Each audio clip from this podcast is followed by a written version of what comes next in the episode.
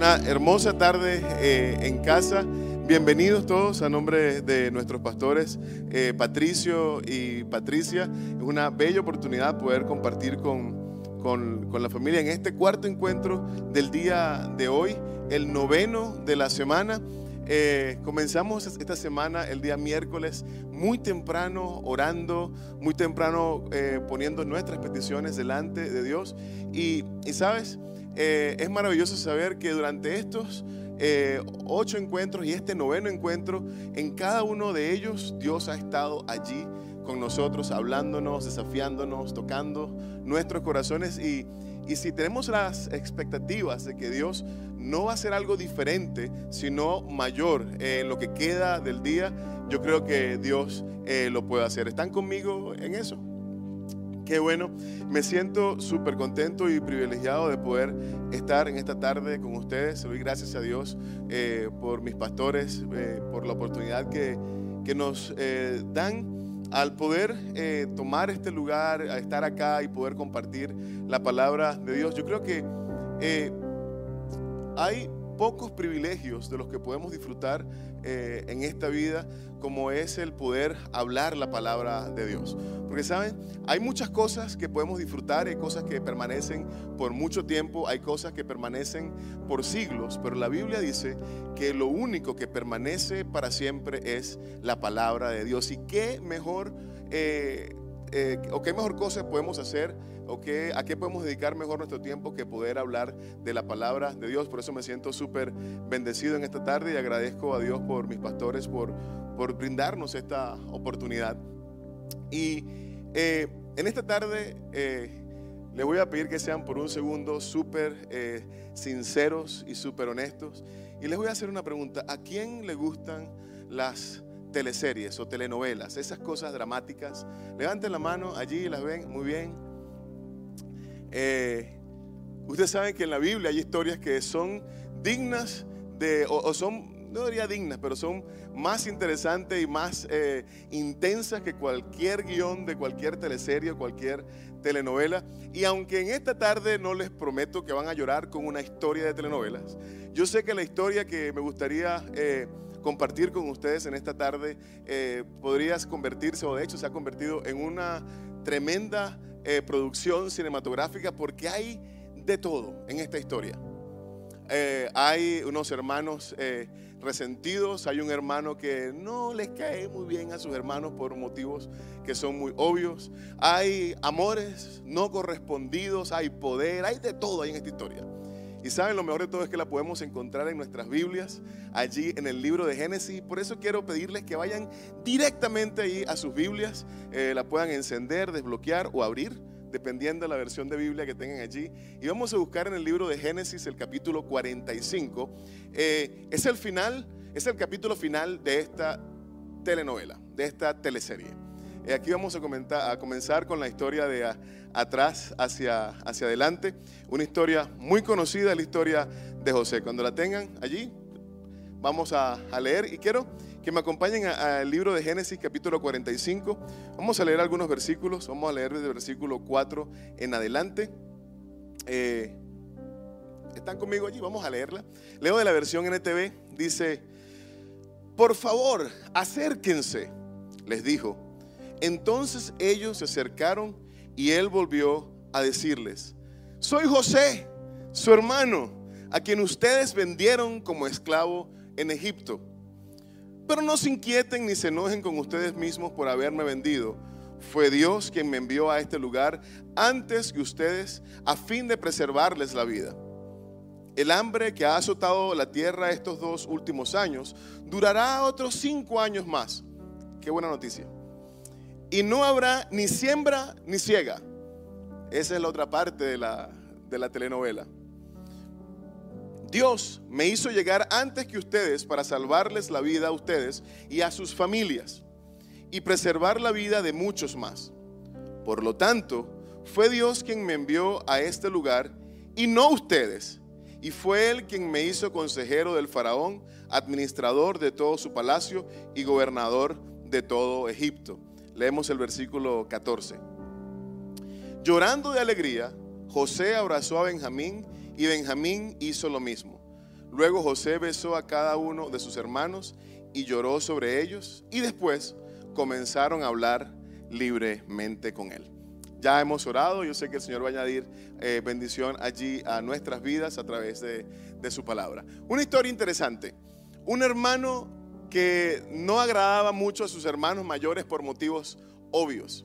Un hermano que eh, tenía mejor relación con su papá que con sus hermanos.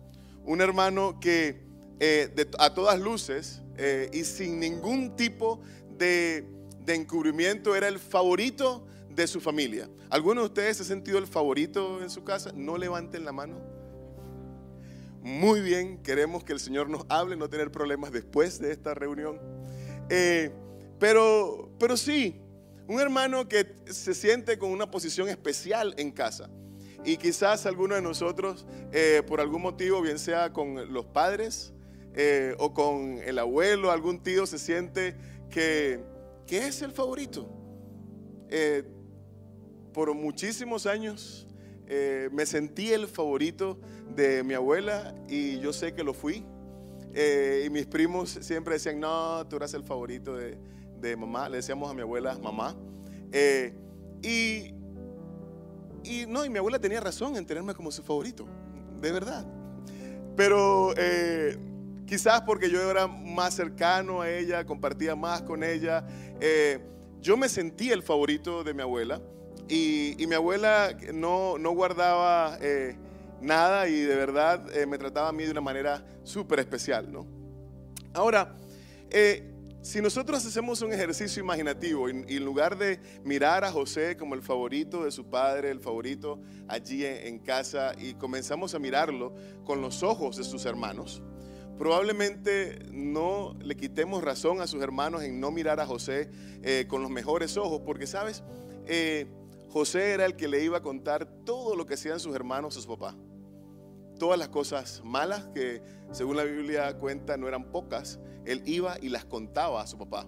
Y por lo tanto, eh, su papá tenía un afecto especial para él. Lo vistió de ropas especiales. Imagínate eh, que si te sientes el favorito, te sentiste el favorito por mucho tiempo, imagínate que a tu hermano eh, le compraron ropa en una tienda de diseñador y a ti te tocó vendedor ambulante te tocó comprar ropa de segunda, eh, mientras a tus hermanos o a tu hermano lo llevaron al mejor mall y le compraron las mejores eh, ropas. Si lo miramos desde ese, ese punto de vista, quizás los hermanos de José podrían haber tenido algún motivo para, para sentir algún tipo de, envidia o, no amarle tanto como, como uno ama a sus hermanos normalmente. Pero ¿Sabes, eh, ¿Sabes una cosa? Podemos pensar que José, que José era un, presumido, un arrogante, el niño favorito.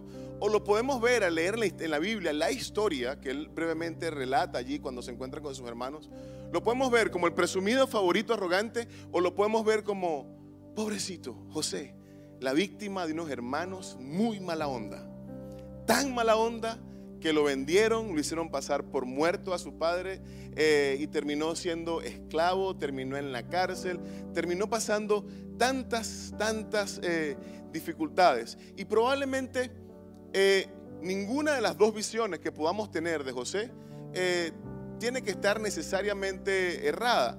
Pero lo que les quiero compartir en esta, en esta tarde no es el odio de los hermanos de José ni, ni José victimizado, sino en que para que José pudiera llegar a, ese José que habla en Génesis 45 con la seguridad y con, y con el corazón lleno de amor y de perdón que habla con sus hermanos, para que pudiera llegar ese José a hablar de esa manera, tuvo que haber pasado mucha agua debajo del puente, se diría popularmente, tuvo que haber pasado muchas situaciones, tuvieron que haber pasado tantas cosas en su vida para que él pudiera hablar de esa manera y no como el hermano que durante años eh, sus hermanos mayores lo vieron como alguien no muy agradable.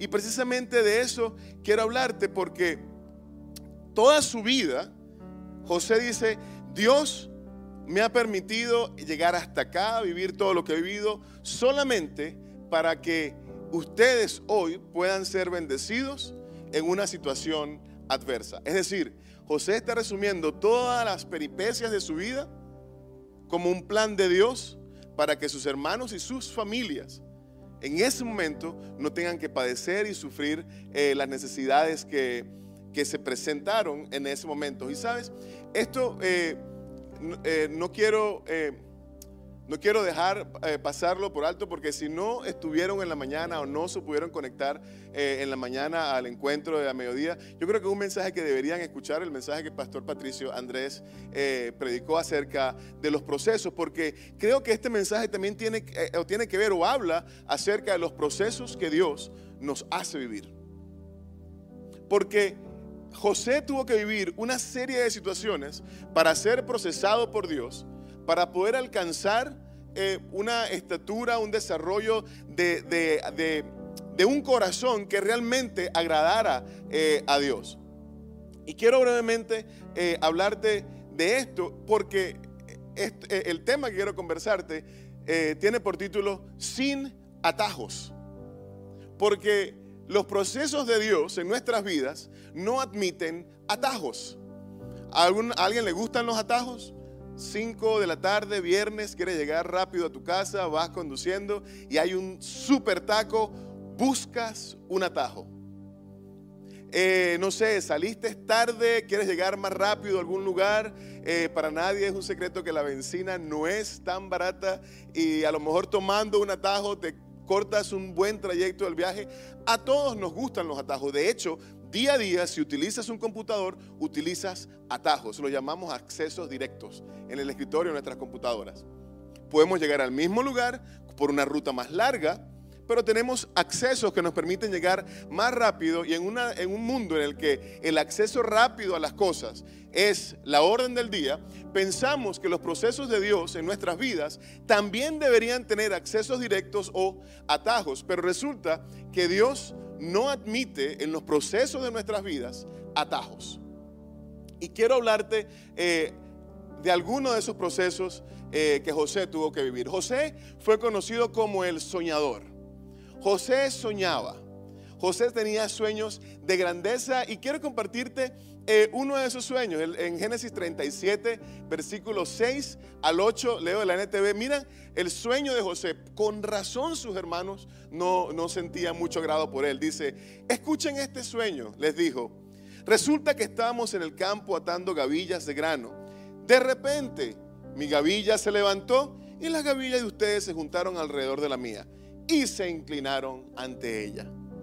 Sus hermanos respondieron, así que crees que este serás nuestro rey. ¿No es verdad?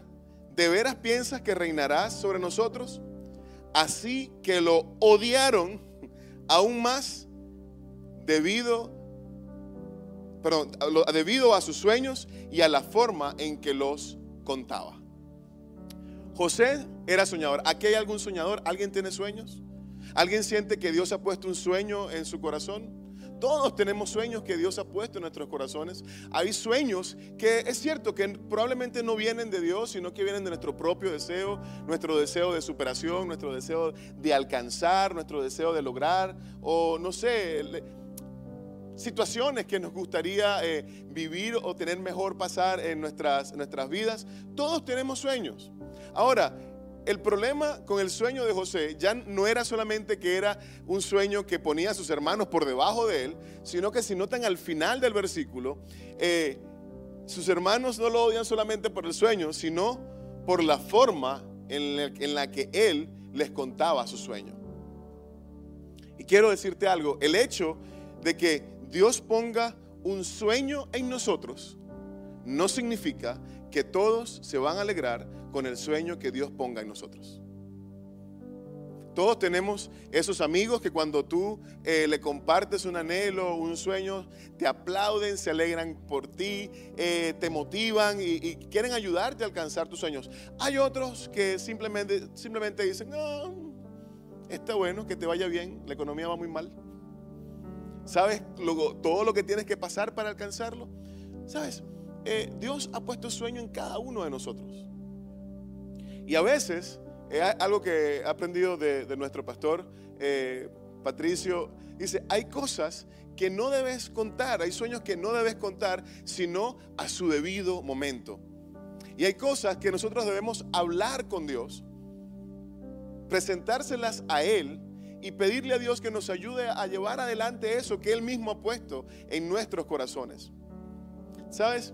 Eh, creemos también que cuando Dios pone un sueño en nuestros corazones, eh, eso significa que el propósito de Dios eh, él creó el universo, nos creó a nosotros, nos puso en la familia en la que nos puso, hizo todo solo para que ese sueño se hiciera realidad. Y reducimos a Dios a un eh, realizador de sueños. Ningún sueño que Dios ponga en nuestras vidas tiene que ver absolutamente con nosotros. Ningún sueño que Dios ponga en nuestra vida tiene que ver solamente con que nosotros podamos alcanzar algo sino que cada sueño que Dios pone en nuestras vidas tiene como fin final llevar gloria a su nombre. Todo lo que Él pone en nuestros corazones para que nosotros podamos hacer, todo lo que viene de Él a nuestras vidas, Dios lo pone allí para que de alguna u otra forma lo que nosotros hagamos pueda llevar a Dios la gloria y la gente pueda eh, alabarle a Él. Si se dan cuenta, eh, José tuvo un sueño, Dios lo cumplió, pero en Egipto sabían quién era Él. Pero no solamente sabía quién era él, sino que el favor de Dios estaba con él.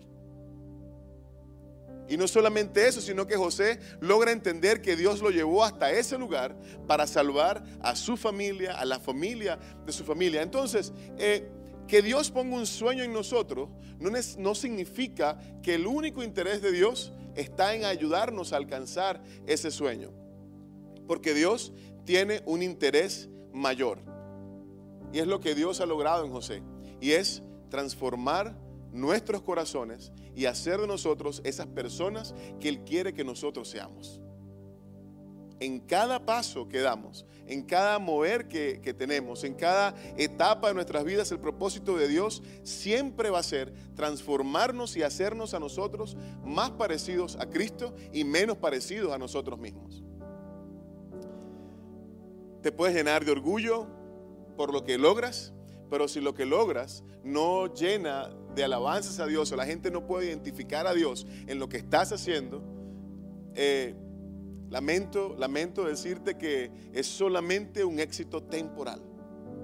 Es solamente un éxito temporal. Y Dios eh, tiene, tiene un plan mayor para nuestras vidas.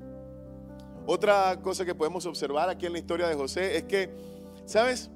Tener el favor de Dios. ¿Cuántos tienen el favor de Dios? Levanten sus manos y te dicen, yo tengo el favor de Dios. Y si no crees que tienes el favor de Dios en esta tarde, es mi oración que, te puedas ir creyendo y confiado que tienes el favor de Dios en, nuestras vidas, en tu vida. Ahora, tener el favor de Dios no hace el camino más corto. Tener el favor de Dios no hace el camino menos complicado. Hace un par de semanas atrás, eh, pastor nos predicaba y nos decía que tener a Dios en nuestras vidas no hace que los problemas desaparezcan, sino hace que nuestra esperanza sea diferente. Hace que nuestra forma de afrontar las dificultades y los problemas sea completamente diferente.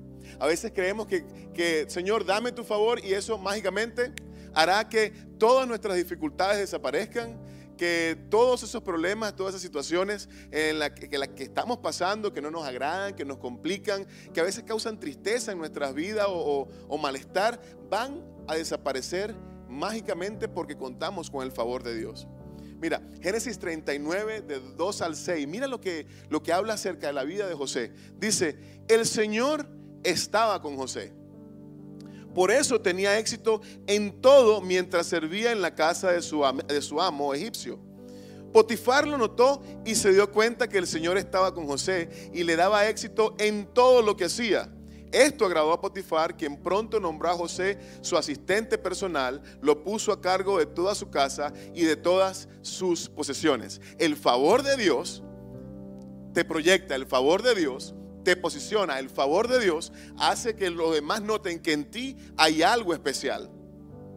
Desde ese día en que José quedó encargado de la casa y de las propiedades de su amo, el Señor comenzó a bendecir la casa de Potifar a causa de José. Todos los asuntos de la casa marchaban bien y las cosechas y los animales prosperaban, pues Potifar le dio a José total y completa responsabilidad administrativa de todas sus posesiones.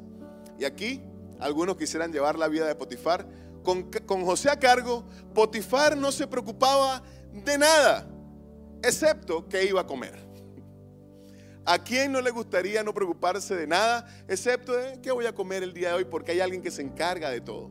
Ahora, ese es José en la casa de Potifar. El favor de Dios está evidentemente con él y con todo lo que él, eh, en todo lo que él eh, trabaja, en todo lo que José está, le va bien. Pero, pero, después de este pasaje, José termina en la cárcel acusado de un crimen que no cometió. Acusado de una falta que él no cometió. Y si entonces el favor de Dios estaba con José, si cuando José llegaba a un lugar eh, todo prosperaba, si Potifar confiaba tanto en él y era tan bendecido, entonces ¿por qué José tiene que estar eh, desde una posición alta, una posición cómoda, una posición de privilegio, a terminar en la cárcel si el favor de Dios estaba con él? ¿No se han preguntado eso alguna vez? Señor, tú me amas, yo soy tu hijo, tú siempre estás conmigo, tú prometiste que nunca me ibas a abandonar, que siempre ibas a estar conmigo, pero entonces, ¿por qué estoy en esta cárcel? ¿Por qué estoy en esta, en esta situación? ¿Por qué estoy viviendo esta situación que para nada se parece a la situación que alguien que cuenta con tu favor debería vivir? ¿No se han preguntado eso alguna vez? O a lo mejor es la pregunta que se están haciendo, se están haciendo el día de hoy. Pero sabes, sin importar en dónde estaba José, bien fuera en la casa de Potifar o en la cárcel, brillaba porque el favor de Dios estaba con él. El favor de Dios estuvo con José en casa de Potifar, pero también estuvo con él cuando estaba en la cárcel y Dios allí también le usó. Dios allí también pudo hacer algo con José a través de José, pero el camino no lo hizo más corto a pesar de las dificultades, Dios estaba con él. Y esto me lleva al último, al último punto y es que debemos entender el propósito de Dios y allí, eh, una vez más, le quiero recomendar que escuchen el mensaje de esta mañana de Pastor eh, Patricio, porque habla acerca del proceso que Dios nos hace vivir. Hay procesos que son más cortos, otros son más largos, otros son más fuertes, otros no tanto, pero en cada uno de ellos hay un propósito de Dios para nuestras vidas. En Génesis 45, 5, José lo ha entendido. No es el José que en el capítulo 37 habla de sus sueños muy presumido. No es el José eh, que va a contarle a su padre lo que hace o no hacen sus hermanos. No es el José que, tiene una actitud eh, quizás arrogante, sino es un José que ha entendido que toda su vida ha tenido que ver con una única cosa y es el propósito de Dios. En la cárcel como esclavo, en la casa del faraón, en la casa de Potifar, no importa el lugar porque el propósito de Dios siempre es el mismo y es transformar su vida y usarlo para su gloria. Miren, Génesis 35, 45, 5 dice, pero no se inquieten ni se enojen con ustedes mismos por haberme vendido fue Dios quien me envió a este lugar antes que ustedes a fin de preservarles la vida. ¿Saben? José entendió cuál había sido el propósito de Dios para él. Los procesos no son divertidos. Los procesos no son eh, situaciones que quizás nosotros anhelamos vivir o situaciones en las que nos queremos eh, quedar. Pero si nosotros logramos entender que en cada proceso de nuestras vidas se trata de Dios, el enfoque en nuestras vidas y nuestra forma de mirar cada proceso de nuestras vidas cambia, porque sabemos que quien nos ha llevado a ese proceso también nos va a sacar de allí con victoria. El que ha permitido que nosotros comencemos a vivir una situación en, este, la vida, nos va a sacar de allí transformados, nos va a sacar allí diferentes y nos va a sacar allí con una mirada totalmente, totalmente renovada de lo que Dios quiere para nosotros, en nuestras vidas y en el lugar en el que nos ha puesto. Quiero terminar compartiendo este versículo que todos conocemos en Isaías, perdón, en Jeremías 24, 24, 7. Dice, Les daré un corazón que me reconozca como el Señor. Quizás algunos de nosotros lo que está viviendo hoy día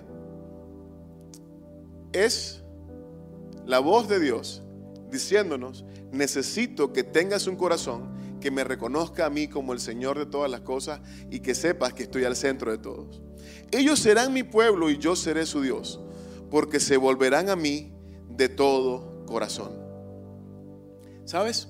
Volverse a Dios de todo corazón a veces toma más tiempo, a veces toma menos tiempo, pero el camino, el camino no admite atajos.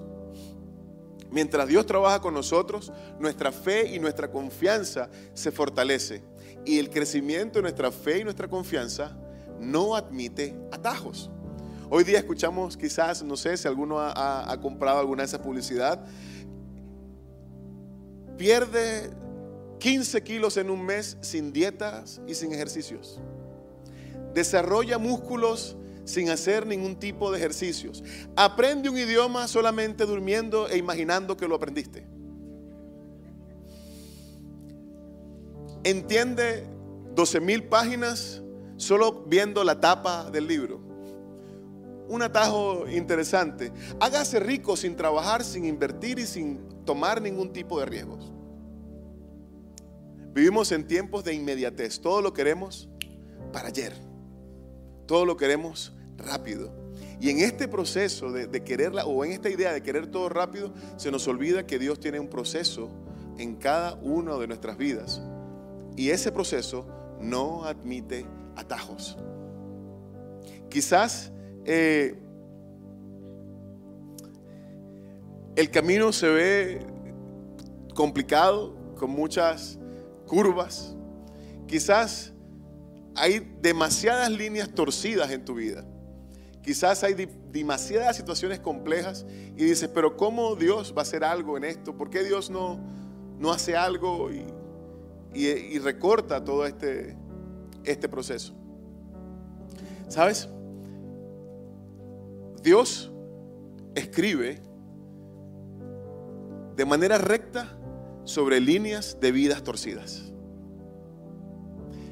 Dios hace cosas maravillosas en las vidas menos pensadas, en las vidas menos estimadas. La Biblia dice que aquello que no es estimado, Dios lo hace estimado a la vista de todo. Lo vil y menospreciado, Dios tomó para avergonzar a los sabios. Y esa transformación en nuestras vidas no admite sino corazones dispuestos delante de Dios y que entienden que Dios actúa a su tiempo, a su manera, pero siempre va a actuar. Lo que Dios no va a dejar de hacer es actuar con nosotros. A lo mejor, a lo mejor eh, eh, el proceso ha sido un poco extenso, pero a lo mejor no ha durado sino algunas semanas, algunos meses. Cuando vemos la vida de José, un proceso que duró años, años y años para que el Señor pudiera hacer en su corazón y en su vida lo que Él había determinado hacer. Si tú y yo decidimos eh, saltarnos los procesos de Dios o salirnos de los procesos de Dios, probablemente, probablemente alguien no pueda conocer a Dios o no pueda experimentar lo que Dios quiere que alguien experimente a través de ti. Y fue exactamente lo que pasó con José y su familia. Dios permitió todo esto para que ustedes pudieran encontrar la salvación. Sabes, quizás alguien vivió un proceso para que tú en la tarde de hoy pudieras encontrar la salvación.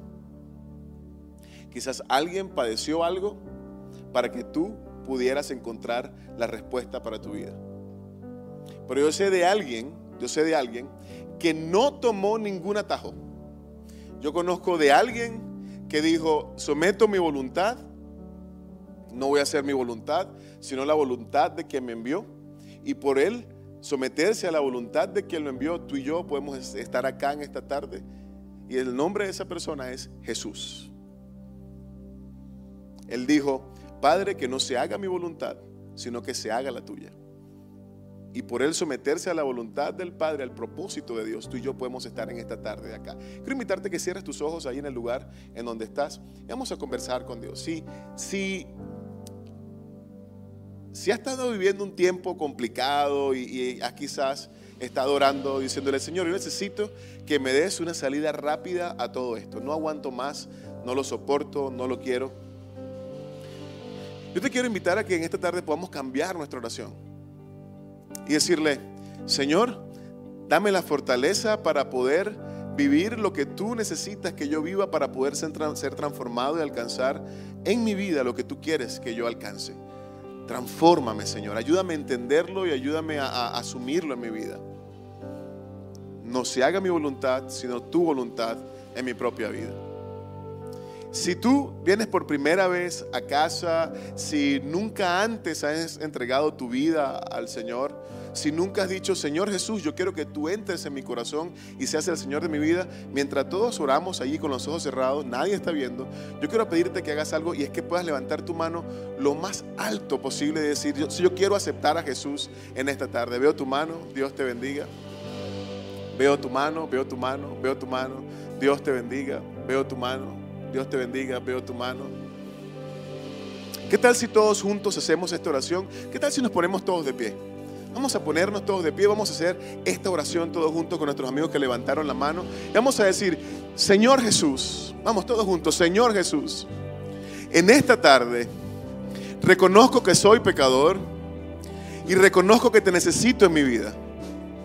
Entra en mi corazón y sé tú mi Señor y sé tú mi Salvador. En el nombre de Jesús, amén. ¿Sabes? Eh, no hay atajos para acercarnos a Dios. El único camino para acercarnos a Dios es Jesucristo. esta tarde, y esta tarde, mientras celebramos y celebramos el nombre de Jesús y le decimos, Señor, tú eres lo máximo, tú eres lo más grande en, nuestra vida. Dile, Señor, gracias porque a pesar de que el camino parezca largo o complicado, yo sé que en cada, en cada paso que yo doy, tú estás conmigo. ¿Qué te parece si seguimos adorando a Jesús en esta tarde?